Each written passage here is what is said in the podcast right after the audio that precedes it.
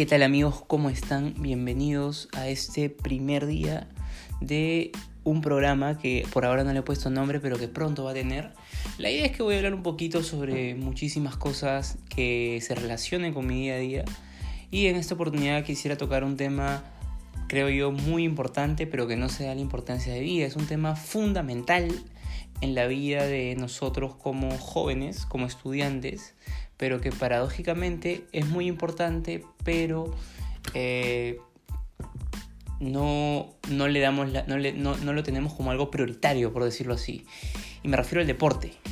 Me refiero al deporte, independientemente del deporte que sea, independientemente si lo hagas por, por, por hobby, si te estés preparando para una competencia o si tengas unos objetivos completamente definidos, lo cual es algo fundamental que voy a tocar después, es muy importante el deporte.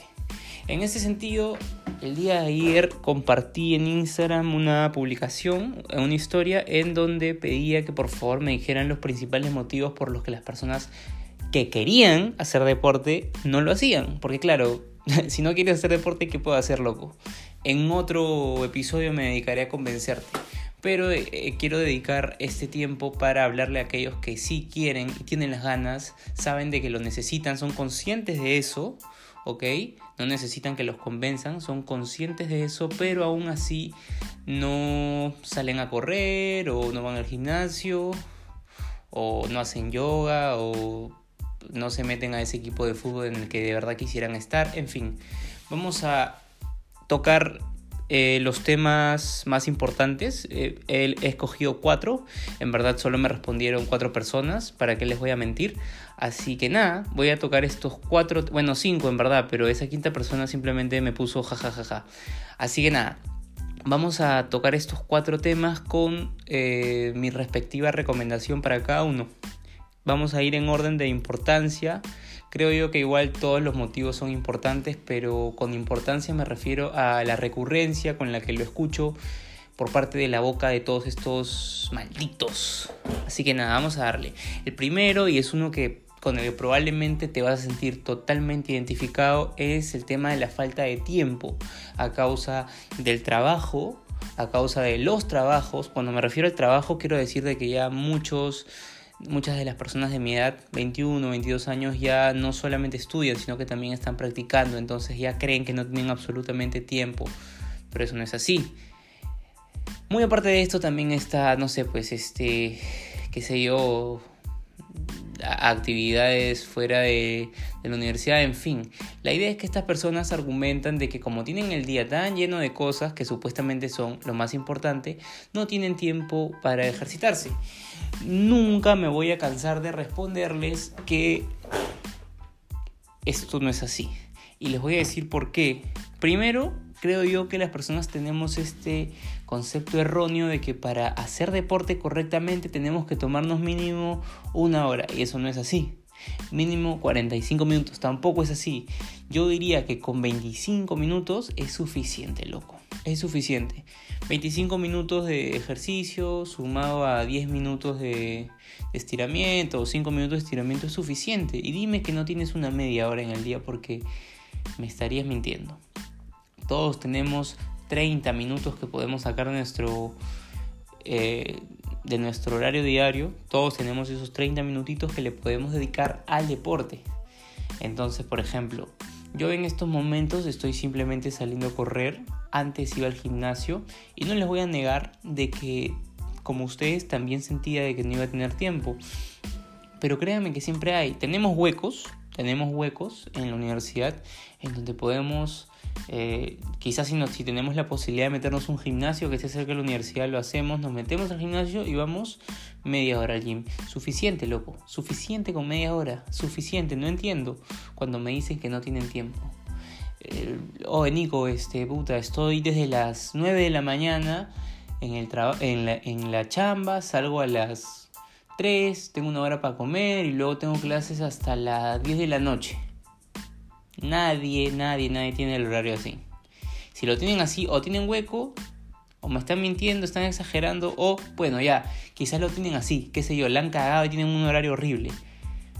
Levántate a las 5 y media de la mañana, lávate, sale a correr 25 minutos, regresas a desayunar y ya estás.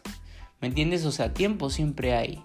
Y quizás si estás en un periodo de tu vida en donde honestamente, honestamente no tienes eh, el tiempo necesario para cargarte con comida y, e ir a realizar una actividad tan fuerte e intensa como es ir a un gimnasio, loco, lo importante es hacer deporte. Eh, podrías meterte a un equipo de fútbol, podrías este, salir a correr, podrías meterte a un equipo de vole, podrías hacer yoga en tu cuarto, pero 20 minutos, 30 minutos los tenemos todos. El tiempo jamás es excusa. Solamente no te, no te has tomado el tiempo para organizarte o quizás no estás comiendo tan bien, cosa que obviamente te falta energía y lo primero que se te viene a la mente es decir que no tienes tiempo, pero en realidad no es así.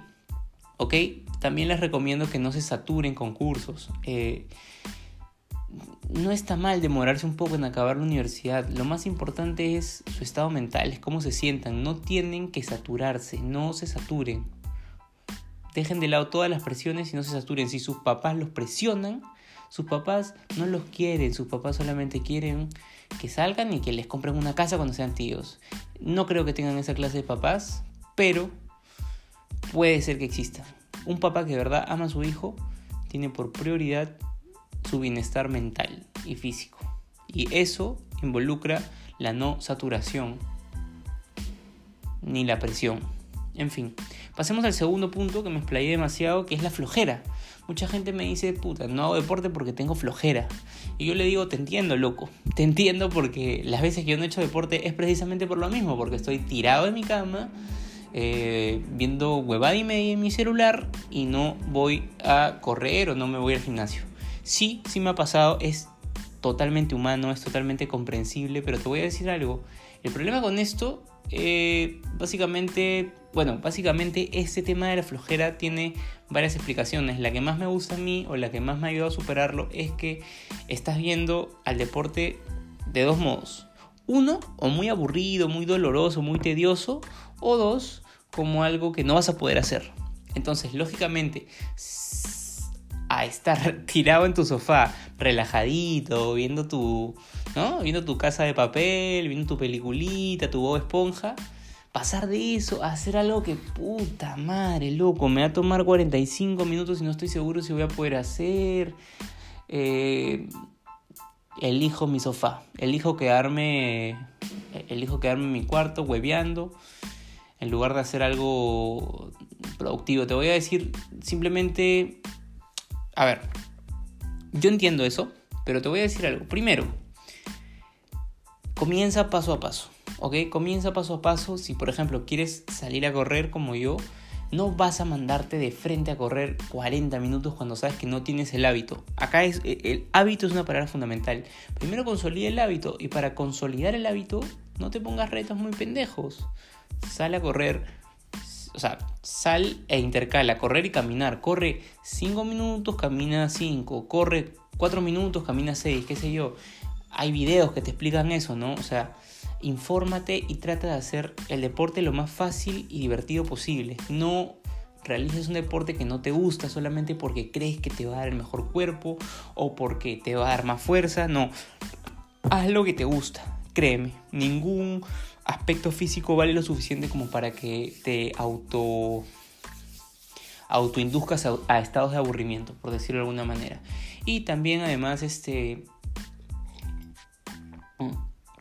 Claro, como te digo, es muy importante que seas consciente de todos los beneficios, no físicos, no físicos, porque eso es indesligable, todos los beneficios mentales que te va a traer el deporte a largo y a corto plazo. A largo plazo, por ejemplo, salir a correr media hora te va a desarrollar esa capacidad para poder terminar esas cosas que inicias y que te cuestan tanto las vas a terminar, loco. Vas a aprender a concentrarte, vas a aprender a relajarte, vas a aprender a dar tu 101%, vas a aprender a superarte, a ponerte objetivos. Y por otro lado, en el corto plazo, no me van a negar de que cuando terminen de entrenar se sienten, pero en las nubes. Piensen en eso, piensen en cómo se van a sentir cuando terminen de entrenar y dense cuenta de que es muchísimo mejor que el sentimiento que están teniendo ahorita, que están tirados en su cama viendo un video de Lisa Ann o eh, mirándose por quinta vez Pretty Little Liars sin hacer un carajo más que eso. piensen en eso. Ahí, tenemos el segundo punto. El tercero, que me parece también este, muy importante, aunque no sale mucho, y agradezco a la persona que lo puso, es la falta de incentivo o de una guía o de alguien que te esté presionando, ¿no? Que esté ahí. Y para conseguir esta persona generalmente se tiene que pagar, me refiero o a los personal trainer o bueno, directamente a un gimnasio o no sé, alguien que de verdad esté ahí detrás tuyo.